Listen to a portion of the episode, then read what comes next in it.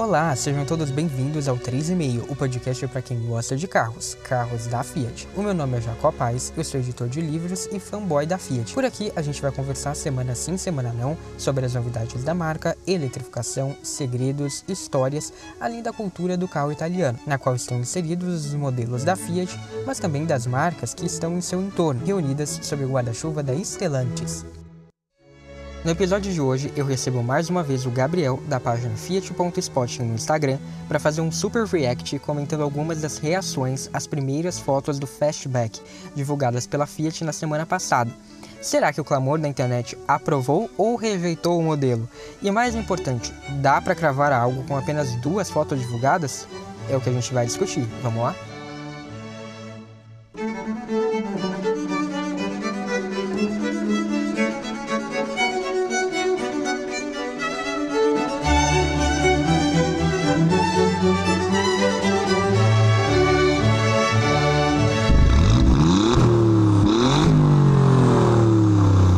Custa lembrar, os episódios do 3,5 estarão simultaneamente no YouTube. Se você estiver ouvindo por lá, curte o vídeo, se inscreve no canal e ativa as notificações clicando no sininho. E agora o 3,5 ficou mais fácil de ser encontrado. É só digitar youtube.com/3,5podcast. E se você estiver ouvindo nos tocadores, clique em seguir no Spotify, no Apple Podcasts e no Amazon Music, ou em inscrever-se no Google Podcasts, para conferir outras opções, conteúdo extra e os links para as referências citadas neste episódio, é só acessar bit.ly barra 3,5 podcast e conferir tudo no Medium do 3,5. As novidades do dia a dia, fotos de carros da Fiat e posts especiais estão nas redes sociais do 3,5. Então segue lá, é arroba 3,5 podcast no Facebook e no Instagram. Sobre o último episódio em que eu falei sobre a linha 2023 de Argo e Cronos, uma atualização. Na ocasião, como eu disse, a Fiat ainda não tinha apresentado o Cronos para o Brasil. Depois do episódio ter sido publicado, no dia 28 de julho, ela enfim apresentou as novidades para o sedã. Confirmando os rumores e corroborando tudo que eu disse no episódio, o Cronos ganhou duas versões 1.0, agregando à imagem do sedã a ideia de um carro racional. Ele passou a ser, por exemplo, o sedã 1.0 aspirado com o menor consumo de combustível do mercado. A estratégia da Fiat é posicionar o seu modelo na faixa mais acessível do segmento B, como eu disse no episódio 47. E deu certo, porque sem apostar em novas tecnologias ou equipamentos de segurança, ou no motor turbo, os preços do Cronos partem de 74.790 e chegam a 93.490, sem tocar a barreira, portanto, dos 100 mil reais. E aproveitando o gancho, eu quero ler aqui algumas mensagens que eu recebi sobre o assunto do último episódio. Lá no YouTube, o Arthur Coutinho Silva disse: tendência de sedã compacto é ir acabando aos poucos. Eu não sei se acabar completamente, inclusive eu acho que o Cronos pode ter espaço, porque, como eu disse, o tipo faz muito sucesso na Turquia e o Cronos faz muito sucesso na Argentina e também vai bem no Brasil. Então, eu acho que é diferente dos sedãs médios. Eu acho que os, os compactos ainda podem ter algum espaço. No Facebook, o Rony Lemos disse: se o Precision for 93.490, é bem agressivo para o mercado. Realmente, eu achei que ficou muito bom, só que em contrapartida não tem um motor mais potente, mais poderoso. Então, é, como eu disse, acho que faz sentido se a Fiat é, souber trabalhar bem e atingir pessoas que não ligam tanto para desempenho, mas que querem um sedã bem completo e com bom custo-benefício. Eu acho que vai ser bom para o Cronos. Inclusive, eu acho que tem tudo aí para ele crescer nas vendas com essa opção. O André Braga Lima Sanfelice disse: Cadê o motor potente? Decepcionante. Bem, como eu disse, já era esperado. Acho que é decepcionante se você gosta de desempenho, mas em termos mercadológicos, eu acho que é algo que faz sentido. O Henrique Marcelino disse: faltam farol LED, teto solar panorâmico, câmbio mais justo. Só isso que a gente quer. Ele disse isso tanto para o caso do Argo quanto para o Cronos realmente são equipamentos que estão fazendo falta. E o Carlos Franco disse: o Pulse vai ficar no lugar dele, do Argo. O mundo é SUV. Não sei se vai ficar no lugar, mas infelizmente o mundo é SUV, é a tendência. E eu acho que o Argo vai ter espaço cedido aí para um projeto em conjunto com a Europa, que vem aí do, do 120, provavelmente. Lá no Instagram, o Diego Sarmanho disse: melhor ter colocado à frente do Cronos no Argo do que ter feito esse desastre. Olha, eu acho que até seria uma boa sim, viu? o 5.25 Tech 2400 disse: agora eu acho que estão posicionados na categoria ideal. Não acho que o posicionamento seja errado, né? Como eu disse, acho inclusive que a Fiat tem bons motivos para fazer isso. O que eu acho que é um desperdício é eles terem jogado no lixo todo o histórico que eles tinham com o Uni, com o Palio, para trazer essa dupla nova, né, Argo Cronos, com o objetivo de vender como compacto premium. Então, por isso, né, a justificativa de mudar o nome, de jogar no lixo essa história, mas que no fim acabou não dando certo. Então, assim, acabaram perdendo a história à toa. Na última quarta-feira, dia 3 de agosto, a Fiat enfim divulgou as primeiras fotos oficiais do Fastback, depois de muito suspense a respeito das linhas finais do modelo, que vem sendo especulado desde 2018, quando um conceito foi apresentado no Salão do Automóvel. Porém, como eu venho dizendo desde a primeira temporada, dois anos atrás, o Fastback que será lançado, ao que tudo indica, em outubro, pouco ou nada tem a ver com o conceito. Mas, porém, entretanto, tudo que a gente tem até agora são duas fotos, um texto simples, no qual a marca basicamente ressalta os atributos do design do Fastback. Então, diante disso e de alguns comentários publicados por aí, eu pensei em chamar o Gabriel, da página fiat.spotting no Instagram, para me ajudar a dar algumas respostas e para discutir se dá para condenar ou aprovar o flashback sem nem mesmo saber mais detalhes do que vem aí. Olá, Gabriel, muito obrigado por ter aceitado o convite. Seja mais do que bem-vindo e vamos lá então começar esse react. Eu que agradeço pelo convite e vamos pro react. Você quer começar então? Lê primeiro um comentário que você selecionou e daí depois eu, eu leio um meu. Tudo bem. É, o Narjan Rhodes comentou no Instagram o seguinte: que o Fastback seria um Fiat Argo bombado que com certeza irá custar uns 150 mil reais ou mais. Gente, de novo essa história do Argo bombado, as pessoas não se cansam, né?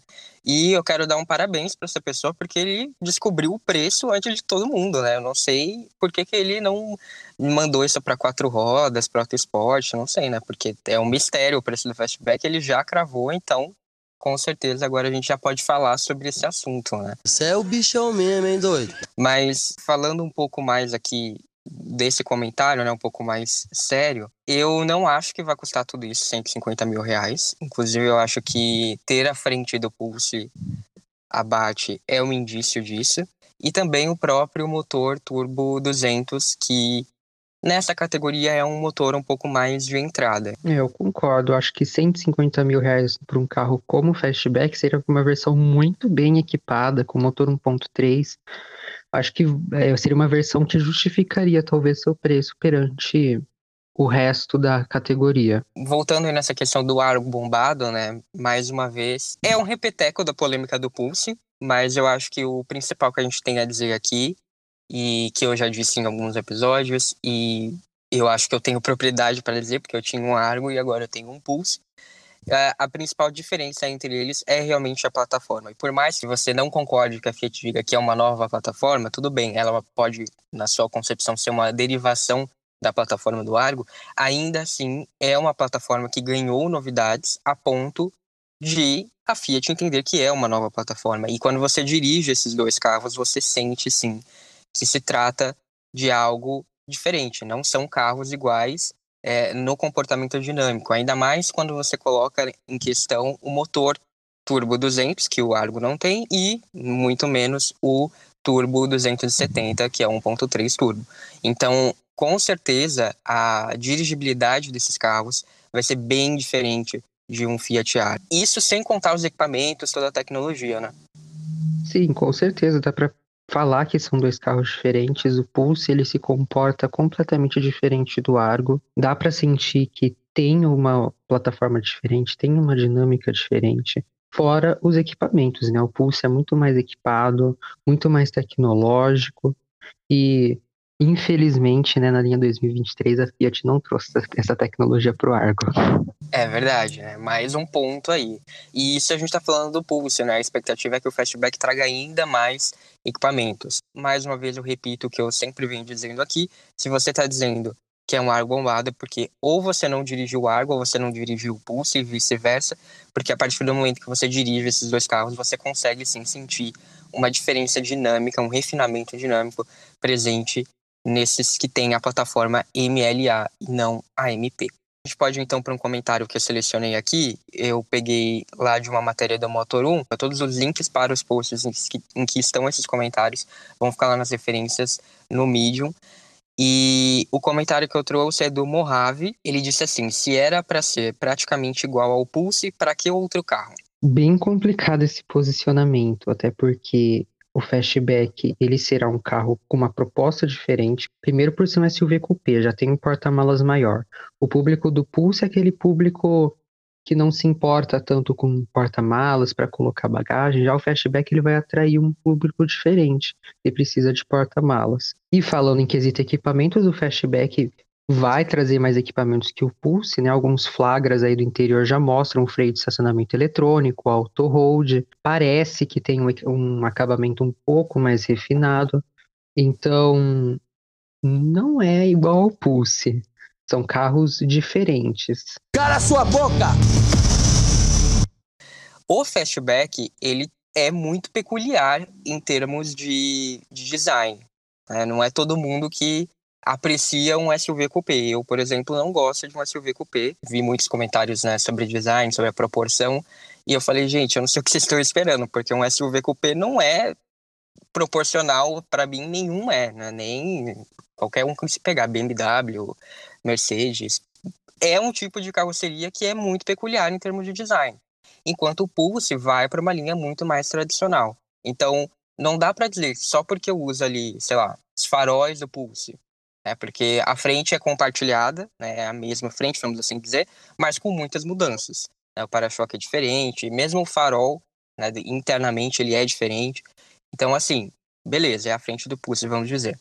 Mas não é só porque a frente é, em tese, a mesma que o carro todo é igual, né? Por dentro também as linhas são parecidas, mas ao que tudo indica, os acabamentos vão ser diferentes e como o Gabriel disse. Então não dá para generalizar que o carro é igual ao Pulse só por conta disso. Vamos lá, Gabriel, você quer falar mais alguma coisa desse ponto ou vamos para o próximo? Vamos para o próximo. No Instagram, o Ítalo64 comentou o seguinte, que só falta colocar motor 1.0 turbo num carro desse tamanho. Mania ruim da Fiat fazer só carro manco.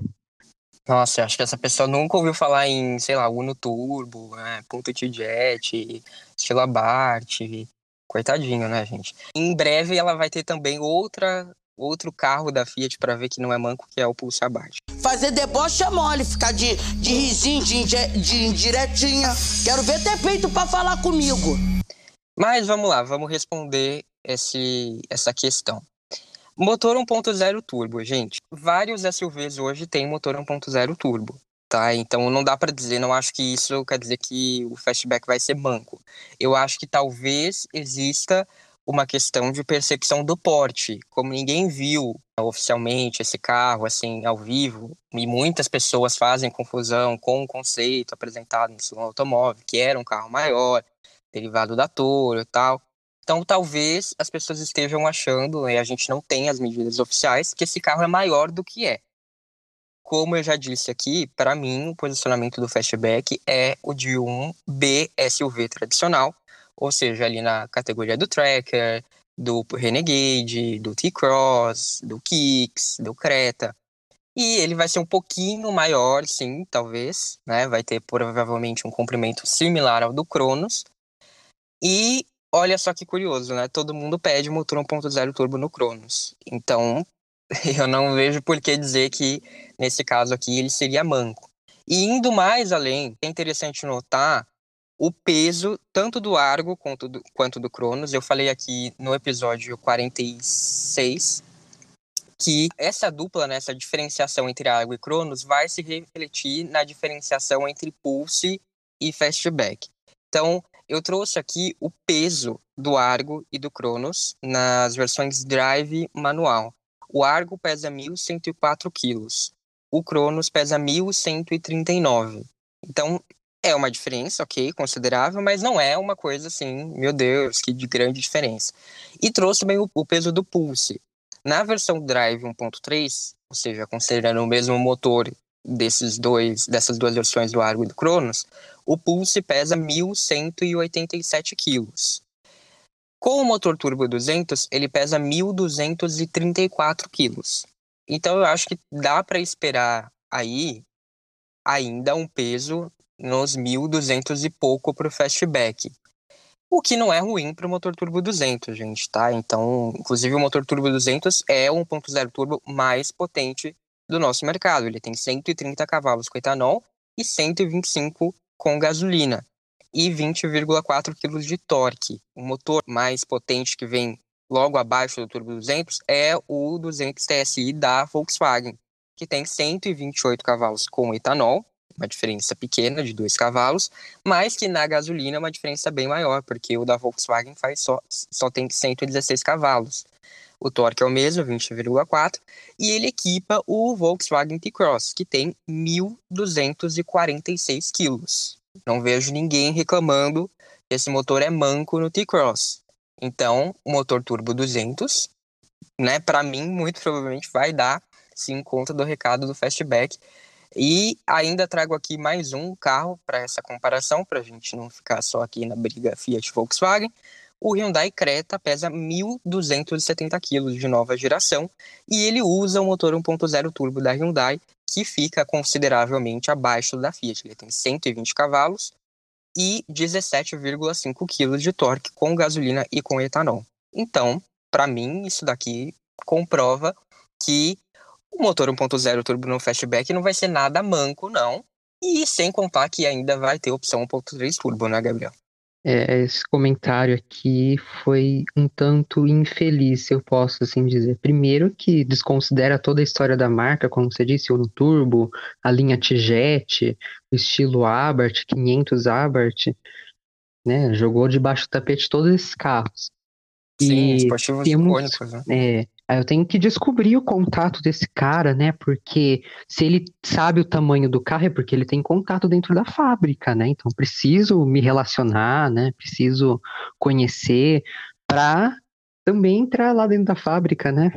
Com certeza. E depois, se, depois você falar com ele e descobrir, você me conta que daí também eu trago aqui no podcast, né? Porque realmente essas medidas do fastback estão sendo guardadas aí com muita expectativa, né? É, eu não acho que seja um carro tão grande, apesar de ser um SUV coupé. Acho que seja um carro bem menor e menos parrudo do que o fastback, o conceito fastback apresentado no salão do automóvel. Creio que ele tem o comprimento do Cronos, como você disse, e talvez uma largura do Renegade, talvez. Nada mais que isso. Então, acho que o ponto zero turbo aí dá conta. Bem, vamos lá, vou ler aqui mais um comentário que é do Al Santos. Esse daqui é um pouquinho grande, vamos lá. Atualmente a Fiat tem feito muitos modelos se aproveitando partes de outros. Não que seja ruim, mas parece que falta criatividade, ou estão realmente cortando os custos de produção. Do Uno 2 e Fiorino 3 pegaram a plataforma e fizeram o Palio 2 e o Mob, que também tem para-brisa, e a coluna A do Uno 2, que também é usada na Estrada 2, que também usa as portas dianteiras e metade da mesma plataforma do Mob sendo que a outra metade é da estrada antiga. Agora vem outra família, que da costela do Argo e Cronos nasceu a plataforma do Pulse, que do Argo pega portas, teto e para-brisas, que agora empresta as peças e mais as portas traseiras do Cronos para fazer o fastback. Nossa, que confusão. E aí, Gabriel? É, esse cara precisa de umas aulinhas aí de mercado, de marketing, para entender que Acho que nenhuma empresa, seja fabricante que for, nenhuma fabricante sobreviveria fazendo um projeto totalmente novo para cada carro. Imagina a Fiat fazendo um projeto novo para cada carro, uma plataforma diferente para cada carro. Não, não tem riqueza de empresa que aguenta isso.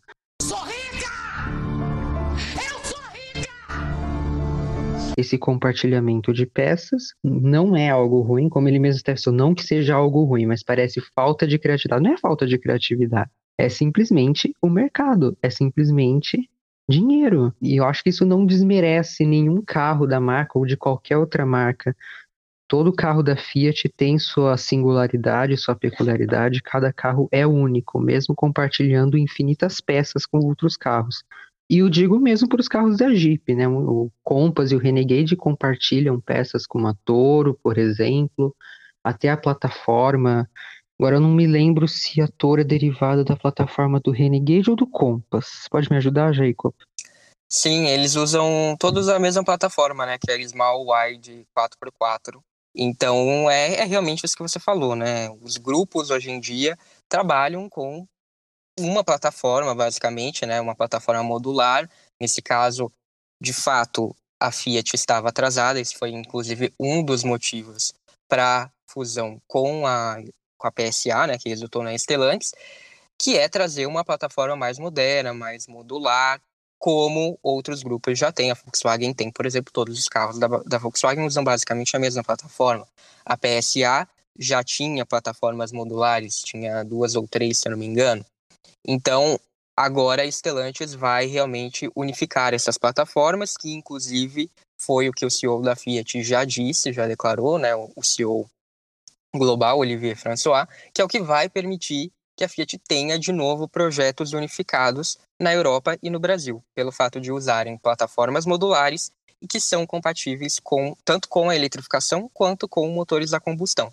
Então, é uma coisa natural, inclusive é natural também o carry-over de peças entre modelos de gerações diferentes.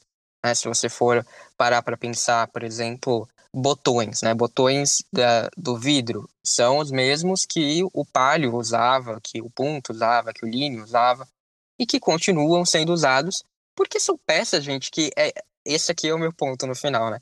Realmente você vai olhar para o carro no final e vai falar: Ai, mas essa porta é do Argo. Gente, o que, que isso importa? O que importa é se combina, se funciona no carro, se tá né, harmônico. Isso é um ponto que prejudica o design do carro? Se sim, beleza. Eu acho que daí você pode argumentar alguma coisa. É, no fastback, talvez eu até veja margem para isso, por exemplo, na porta traseira. Porque é, muitas muitos SUVs coupés têm uma terceira janela ali por conta né, dessa queda no teto, que o fastback não vai ter porque ele utiliza a porta do Cronos.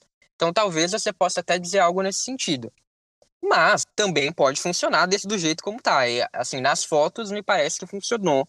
Mas eu não vou dizer nada enquanto eu não ver o carro ao vivo pessoalmente. Porque as fotos também, né, são divulgadas em ângulos que a Fiat acha ali estratégicos para o carro, na cor certa, né, para ficar bonito. Então, não dá para dizer ainda. Foi e eu disse essa mesma coisa quando saíram as primeiras fotos do Pulse. Falei, gente, não dá para dizer ainda, né, porque tá no ângulo tal, tal. E o mesmo vale agora para o fastback. Mas eu, eu não vejo por que essa obsessão de falar que usa mesmo não sei o que do Argo. E, né, e qual é o problema disso? As outras montadoras fazem o mesmo. Fazer um carro é muito caro, né? As pessoas acho que não têm muito essa noção. Então, se o, duas montadoras grandes como a FCA e a PSA se juntaram, tendo como grande argumento esse compartilhamento, essa sinergia, eu acho que não precisa dizer mais nada. É sim natural que as montadoras reutilizem peças e ganhem em escala. Bom, o José Ricard, lá no Instagram, comentou o seguinte: que a Fiat, como sempre, está fazendo carros volumosos por fora, mas apertados por dentro. E alinhado ao mesmo comentário, o Júnior Ruas comentou que o Fastback parece um Fiat Premium gigante. Bem, curioso, né, esses, esses comentários, porque, primeiro, é, se a gente for pensar né, na história da Fiat, tanto na Europa quanto aqui no Brasil. Eu vou citar um caso, que é o Uno, que é mais conhecido aqui no Brasil, mas lá na Europa também tem o caso do Panda, o caso do Cinquecento, etc. Que são carros conhecidos justamente pelo oposto disso, né? Que são carros que são compactos por fora e que por dentro aproveitam muito bem o espaço, são carros generosos considerando o tamanho. Mais uma vez, é alguém que não conhece a história da Fiat. You know nothing, Jon Snow. Eu falei que é curioso porque o prêmio é derivado do Uno, né? Então ele aproveita esse mesmo conceito. Então são comentários que ao mesmo tempo falam de um mesmo tema, que é o espaço, mas que trazem aí é, considerações bem importantes, porque o prêmio ele acaba tendo esse aproveitamento de espaço e não acho que o Fastback seja parecido com o prêmio onde, gente. Eu não, não encontro essa similaridade. Né? A filosofia de design é bem diferente. Né? O primeiro era mais quadradão, tal. O Fastback não, tem umas linhas mais fluídas. É, não, não entendi. Acho que as pessoas viajam um pouco, né? Elas querem fazer alguma piada e jogam qualquer coisa. Mas, enfim, aproveitando que a gente entrou aqui nessa seara do espaço, existe uma diferença entre ser um carro talvez menor e um carro apertado. Eu não acho que dê para dizer que o Pulse, que o Fastback, Cronos, Argo, enfim, todos esses sejam carros apertados. Você pode olhar para a concorrência, pode achar, pode ver que existem carros maiores. Existe muito alarmismo nisso, ah, porque o entre-eixos é menor, então o carro é menor. Tá, é menor, mas não quer dizer necessariamente que vai ser um carro apertado.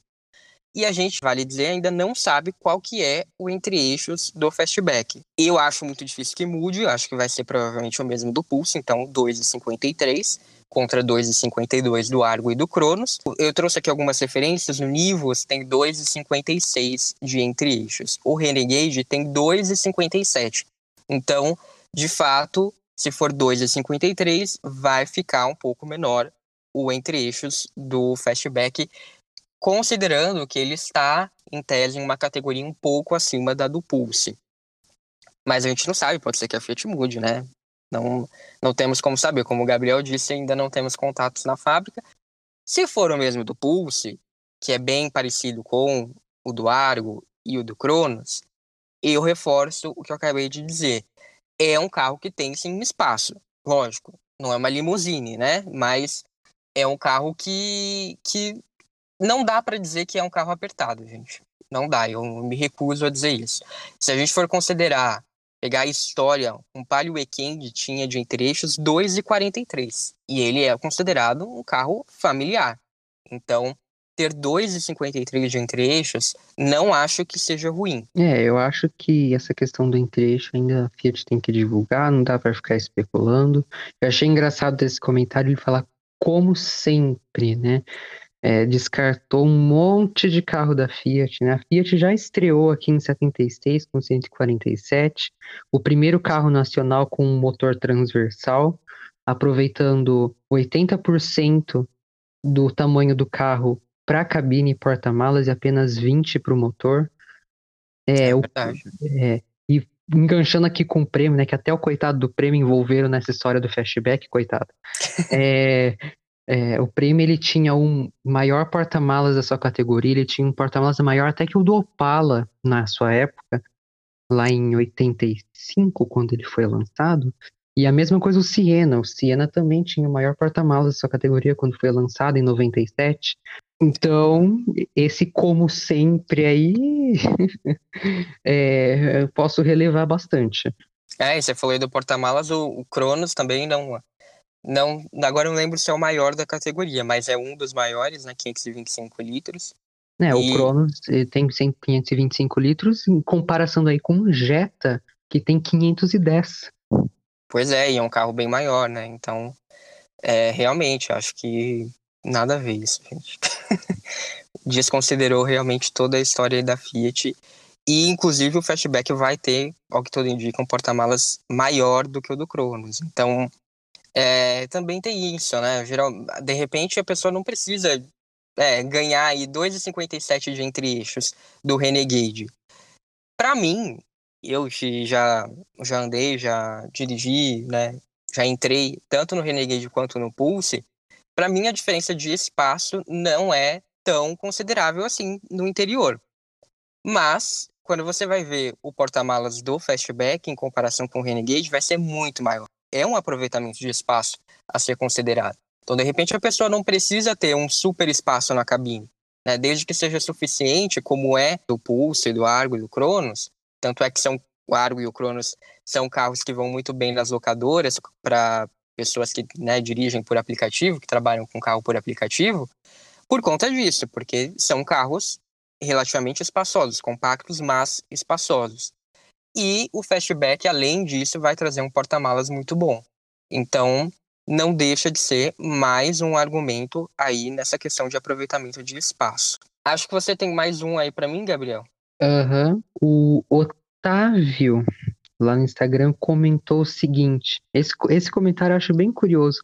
Prometeu derivada da torre, vai entregar derivada da estrada, né? Nem o S mudo foi capaz de colocar. É, eu não sei de onde ele tirou que o carro é derivado da estrada, mas tudo bem, né? Eu acho que precisa colocar uns óculos na cara desse homem. Eu tenho aqui um comentário que eu peguei que fala um pouco disso também. É o Lucas Gustavo lá no Motor 1. É, expectativa, fastback do salão do automóvel. Realidade, mistura de Argo, Cronos e Pulse. Para-brisas, o mesmo de Argo, Cronos e Pulse. Retrovisor, o mesmo de Argo, Cronos e Pulse. Porta dianteira, mesmo de Argo, Cronos e Pulse.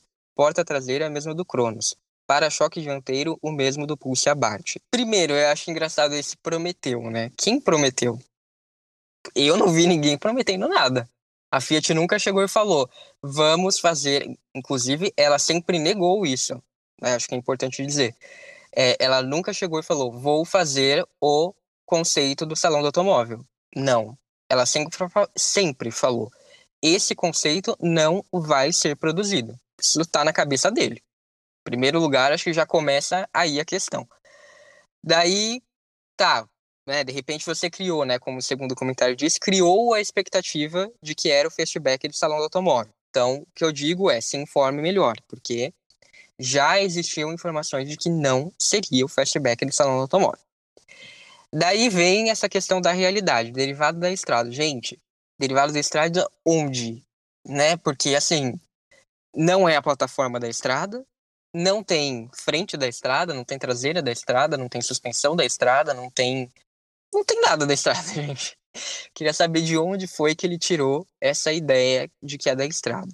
Retrovisor, o mesmo de água, Cronos e Pulse. Primeiro, retrovisor de água e Cronos, beleza, é o mesmo, mas do Pulse não. O Pulse é o mesmo da Toro. E o Fastback também vai usar o mesmo do Pulse, que é o mesmo da Toro. Então, não é o mesmo. O para-brisa é o mesmo de água, Cronos e Pulse. Gente, o que, que vai mudar na vida da pessoa o para-brisa ser o mesmo do Água do Cronos? Me diga, o que, que na prática isso vai mudar para você? Eu, eu não entendo, sabe? As pessoas jogam isso como se fosse um ponto negativo. Mas me explica por que, que é negativo ter o para-brisa do Argos. Isso vai mudar alguma coisa na vida da pessoa que comprou o carro? Mais uma vez, eu acho que a questão aqui é a expectativa que as pessoas criaram que foi alimentada né, pelos, pelos sites, pelos jornais, pelas revistas, falando que seria esse carro sem saber e já dando um posicionamento para o fastback sem o carro existir. E a Fiat tem uma parcela de culpa em dois sentidos. Primeiro, em não deixar mais claro que não seria o, o, carro do conceito, e especialmente quando ela mostrou, ela né, mostrou quando ela estava apresentando o Safety Center da fábrica, ela mostrou uma versão do conceito que era um pouco mais realística, e acho que isso né, acabou ali influenciando jornalistas a pensarem que seria um, um fastback de produção e tal. É, apesar de, como eu falei, né, a Fiat sempre deixou muito claro que o fastback do salão não seria produzido. Mas acho que isso acabou influenciando as pessoas a né, confundirem as coisas. E um segundo ponto que eu já tinha falado aqui no episódio 46, que é a escolha do nome. É, acho que sim, Fastback é um nome conhecido, né, por conta do conceito, é um, pode ser um bom nome, enfim. Mas reforçou essa ideia de que o conceito seria lançado quando na verdade não é o carro do conceito. Então talvez pensando por esse lado, fosse bom ter um outro nome, que era para não reforçar essa expectativa que foi criada. Mas, dito tudo isso, né, visto tudo isso e, e tendo o carro, quando o carro sair, quando o carro estiver nas ruas, ele tem que ser avaliado pelo que ele é. Eu acho que existe um pouco de preconceito na questão de que as pessoas não dirigiram o Pulse e querem falar mal dele porque ele deriva do Argo. Mas primeiro, quem diz que o Argo é um carro ruim? Argo não é um carro ruim. Então, para mim, ser derivado do Argo não é um ponto negativo. Segundo, é uma fórmula que todas as montadoras usam, gente. É assim, SUV puro, feito do zero com um SUV, para mim só tem os SUVs mais caros. E no caso da Jeep, o Renegade foi feito assim. Ele, foi pens... ele não deriva de um hatch, não deriva de um sedã, não deriva de nada. Ele é um carro pensado como um SUV do zero, porque ele compartilha, né, tem escala com o Compass e com a Toro. Então, por isso. Mas, de resto, né, as outras montadoras que oferecem, que competem no segmento de SUVs compactos, todos derivam de hatch. Então, mais uma vez, né, me pergunto, por que, que a perseguição é com a Fiat? Porque todas fazem isso. Não, sim, eu acho que essa, essa, é, essa negatividade quanto ao compartilhamento de peças do Argo, do Cronos, do Pulse, eu acho que é mais uma questão de ah, como um carro caro vai compartilhar peças de um carro popular, ou dito popular, visto os preços de hoje.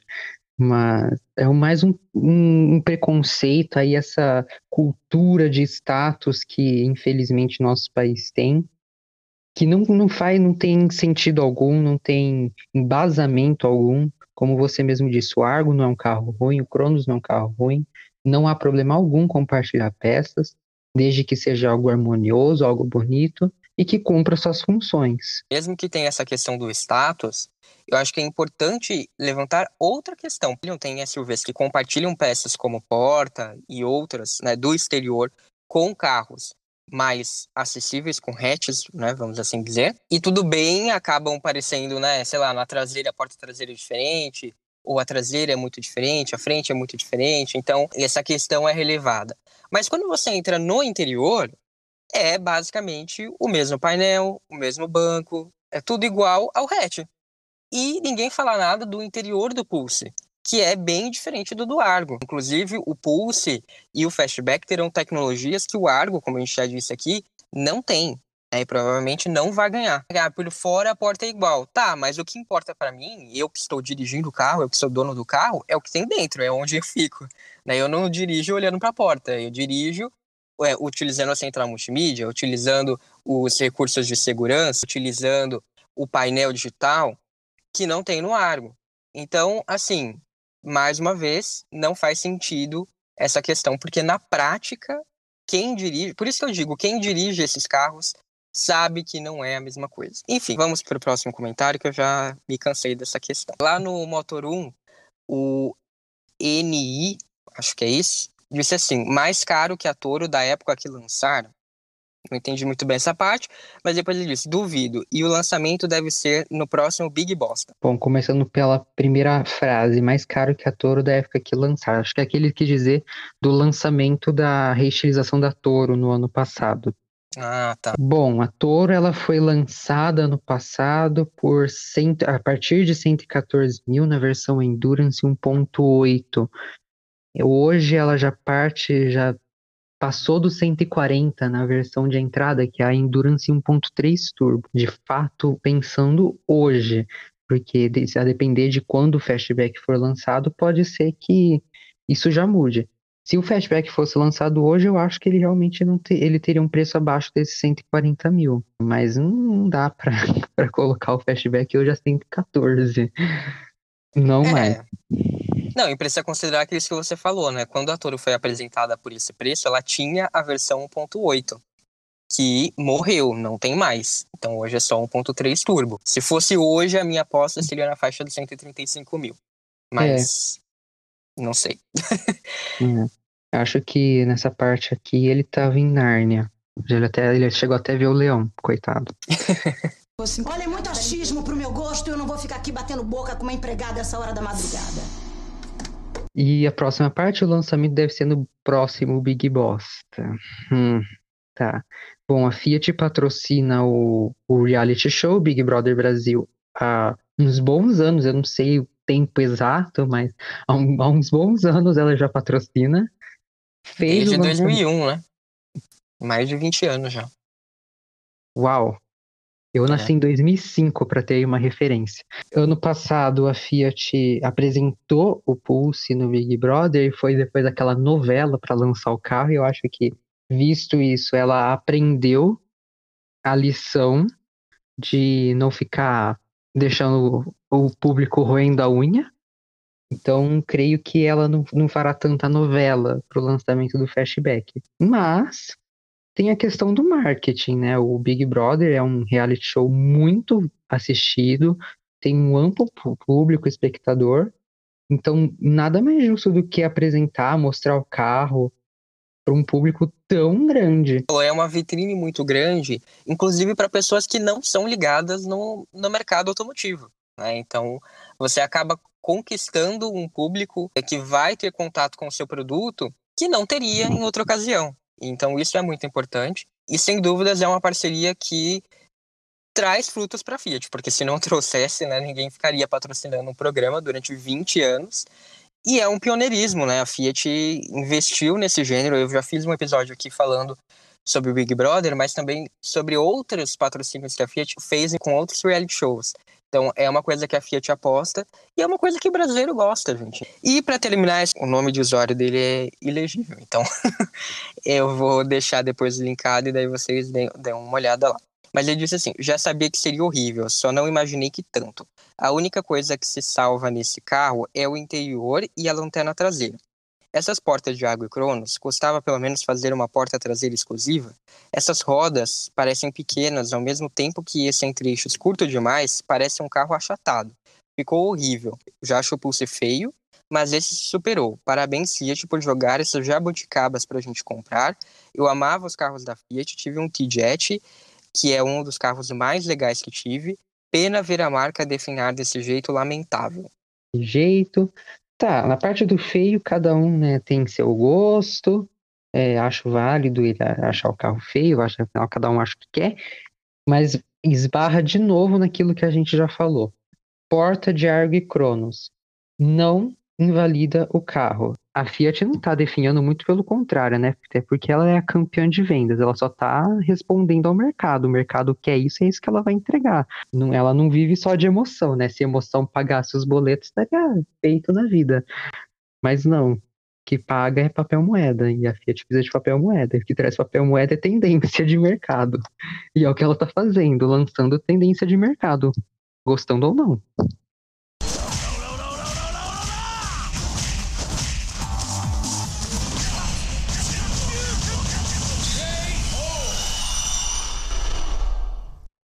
Na Europa, se a Fiat tivesse dinheiro, ela deveria estar assim morrendo de vontade de ter um SUV como Fastback como o Pulse. Eles não foram feitos lá fora porque a Fiat lá fora não tinha dinheiro para fazer, gente. É essa a questão. A Fiat tem uma gama lá que está parada há anos e não investiu em um novo hatch, né, B, em um ponto, vamos assim dizer. Não, só tem um SUV, que é o 500X, que ele vai mais para a linha de crossover porque conseguiu fazer junto com o Renegade. São momentos muito diferentes, né? Que as pessoas querem trazer isso de que ah, é uma jabuticaba. Sim, é uma jabuticaba porque os posicionamentos da Fiat da Europa e do Brasil são muito diferentes. Agora eles vão começar a unificar, como eu disse, é, como o senhor já afirmou, mas durante todo esse período foram sim é, conflitantes. Então, não dava para ter uma gama unificada. O que a Fiat tinha lá para investir, ela investiu em outras coisas. Ele falou do T-Jet, a gente vai ter agora o retorno da Abarth. Então, acho que é, é talvez não seja como ele queira, mas é sim um indício de que a Fiat olha para esse público. Também a gente tem que valorizar essas iniciativas e não dá para também só ver o lado negativo. E são carros bons, tá? Realmente é, não são projetos europeus? Não são, mas não, nem por isso são ruins. Então, acho que a Fiat tem essa preocupação de, mesmo não tendo os projetos lá de fora, não tendo projetos globais, a gente tem as tecnologias que os carros da Europa têm. E estamos em níveis muito próximos, em, em termos de Fiat, tá? Não estou falando de, sei lá, se pegar carros de outras marcas e comparar, não sei. Será que na Europa é tudo melhor? No caso da Fiat, eu não digo isso, não. Eu digo que a Fiat está atrasada na Europa, não tem SUVs, é, vive de carros com é, projetos muito antigos e a gente tem até, inclusive, tecnologias melhores. O 1500X, por exemplo, não tem a central multimídia que Pulse e Fastback tem, por exemplo. Vai dar uma pesquisada um pouquinho melhor antes de ficar falando que a linha do Brasil é só coisa horrível, é só jabuticaba. São projetos que estão, sim, alinhados com a tecnologia vista no grupo Stellantis como um todo. Vida que segue, assunto encerrado. Por fim, só para terminar essa questão, que ele falou aqui do design e tal, os carros da Fiat, esses últimos, estão ganhando prêmios de design. A Toro ganhou prêmio de design e prêmio internacional, não é qualquer prêmio não. A, a Estrada ganhou o Brasil Design Award, o Pulse ganhou de prêmio de design também aqui brasileiro e o Red Dot, que é internacional. Então, assim, design é subjetivo, de fato, né? Você pode achar um carro bonito ou feio mas a partir do momento que ele ganha prêmios de design, pelo menos a pessoa tem argumentos para dizer que aquele carro tem sim um design funcional, um design minimamente atraente, porque ele ganhou um prêmio. Então, não é algo que se dê para jogar fora e dizer, né, chegar aqui sem nenhum mérito, chegar e dizer, ah, é um carro feio. Tá bom, na sua opinião pode ser feio, mas ele já ganhou prêmios de design e ele é reconhecido por isso, não só no Brasil, como lá fora. A minha conclusão é: o carro tem que ser lançado, a gente tem que vê-lo para de fato poder é, tirar conclusões e avaliá-lo a partir do que ele é, do que ele é concretamente e não das nossas expectativas. Já foi divulgado algumas coisas? Sim, já foi divulgado. É, já foi flagrado? Já foi flagrado. É, a Fiat divulgou duas fotos oficiais nos ângulos que ela quer, na cor que ela quer, do jeito que ela quer. Sim, divulgou. Mas não dá para dizer, não dá para cravar e não dá para julgar. Ah, o carro é bom por isso, o carro é ruim por aquilo, sem de fato ver, sem de fato entrar, dirigir e, e de fato avaliar o carro concretamente, o carro que existe, o carro que vai estar nas ruas. Não é isso que vai dizer se o fastback é sucesso ou não. Bom, eu concordo completamente com você. Não dá para julgar um carro ou qualquer outra coisa antes do lançamento, antes de ver pessoalmente, de, de tocar, dirigir, né? Tô falando, estamos falando de carro, dirigir o carro, porque muitos comentários aqui que a gente avaliou é, são de pessoas que muito provavelmente nunca dirigiram nem o Pulse ou o Argo e estão falando besteira. E tem que esperar realmente para ver o carro, uh, sentir ele, ver porta-malas, ver espaço interno, avaliar. E showroom de concessionária é isso. Showroom de concessionária é para você entrar no carro e fuçar em tudo, apertar todos os botões. Até se tiver um botão lá para o carro voar, você aperta para o carro voar. para é testar. É necessário conhecer o carro melhor, o carro de perto. Algumas pessoas já viram o carro rodando nas ruas sem camuflagem. Eu confesso que eu tô quase indo para Minas o carro. Não é? Mas ah, daqui a pouco deve aparecer aqui em São Paulo. Né? Agora é. começou a Ainda mais que assim tem alguns comentários negativos, eu acho que a Fiat vai fazer de propósito, vai deixar os carros é, expostos mesmo sem camuflagem, que é para as pessoas começarem a ver. Então, minha, minha conclusão final é: antes desse pessoal se achar o engenheiro ou desenhista para comentar na internet, porque na internet todo mundo é qualquer coisa. É. Veja, avalia, toque, sinta, dirija e depois comente. É isso aí. A gente vai se encaminhando aqui para o final. Se você quiser deixar o seu contato, quero mais uma vez agradecer por ter topado o convite. Acho que foi muito legal fazer o react aqui em dupla. Bom, eu que agradeço pelo convite. É sempre um prazer participar do podcast. Sim, espero participar mais vezes. Meu contato é pelo Instagram, fiat.spotting. Qualquer coisa só me manda mensagem. Dúvidas, comentários, pode me mandar mensagem. E estou sempre à disposição.